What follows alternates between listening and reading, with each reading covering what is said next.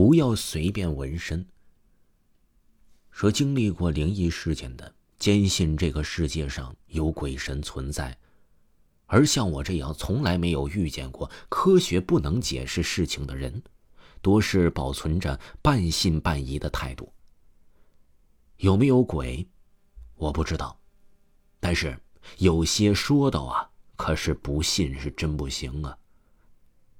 各位朋友应该知道吧？就比如说呀，是纹身，这些年越发常见。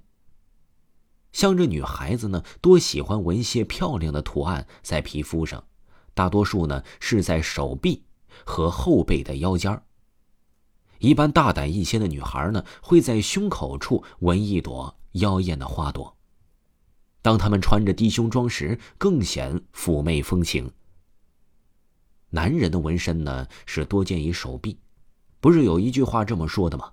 有纹身的都怕热，其实就是在暗指那些过度炫耀纹身的人。我呢，在网吧工作的时候，就经常遇见东北这个冬天呢，穿着短袖、露着纹身上网的社会青年。当然了，这他们不冷吗？当然了，现在说这些呢，好像不太合适了，因为呢，纹身。也已经逐渐的变为一种普通的爱好，而不是某种职业的象征了。我个人呢也很喜欢纹纹身，身上呢有两处都是一些小图案，因而也没有触犯纹身的禁忌。但是前两年遇见的一些事情，让我对纹身改变了一些看法。纹在身上的图案。很可能会改变你一生的命运。那是在冬天，寒假期间。网吧里几乎是天天爆满，尤其到下午时分，大厅的沙发上都会坐满等待空机器的顾客。他们大多呢是学生，当然了，成年人呢也不在少数。我这人呢重度脸盲，除非。天天来的顾客，或者有明显的体貌特征，不然一概记不住。这也给我的生活带来了不小的不便，比如和共事几天的同事在大街上遇到，却没有认出来，也没有打招呼，导致后来的同事都传我太过高冷。但是那天，我遇到了一位。我一次见了就再也忘不了的顾客了。他看起来年纪很轻，刷身份证的时候也验证了我的猜想，刚刚年满十八周岁，是一米七的样子吧，清瘦文弱，跟了不知道从哪里刮起来的邪风，大冬天里。穿着紧身的小脚裤，露着一大截儿冻得青白的脚脖子，穿着薄不拉几的豆豆鞋，看着我身体啊一阵发冷。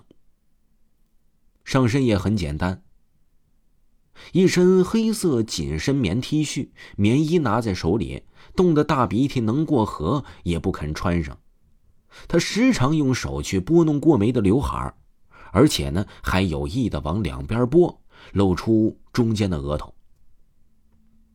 起先呢，我也还没有太过于注意。但是他拨弄的次数多了，就瞥了一眼，就这一眼，我一直记到了现在。他的额头中央纹了一个红色的符号，周边的皮肤还有些红肿，显然是刚纹上去没多久。那是一个空心的方块。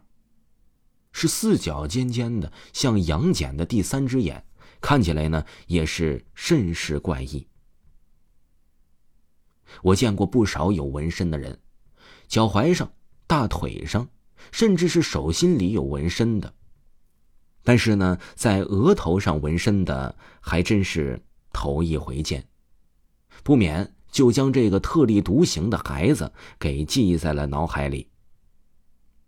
这也是我见过他的唯一一面，只是因为一个小时后啊，不知道是什么原因，他和邻座的上网的人打了起来。本来呀，年轻人有摩擦、动手、打架很正常，男人嘛，是冤家宜解宜结，但是他就像发疯了一样，依然不依不饶。结果，对方在自卫的过程中失手呢，砸破了他的脑袋。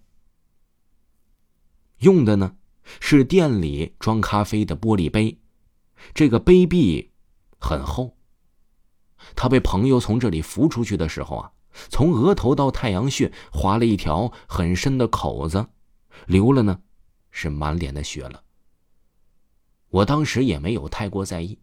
但是没过几天，那男孩的朋友来上网和他相熟的网管聊天的话呀，然后网管告诉我，那个在额头纹身的孩子已经死了。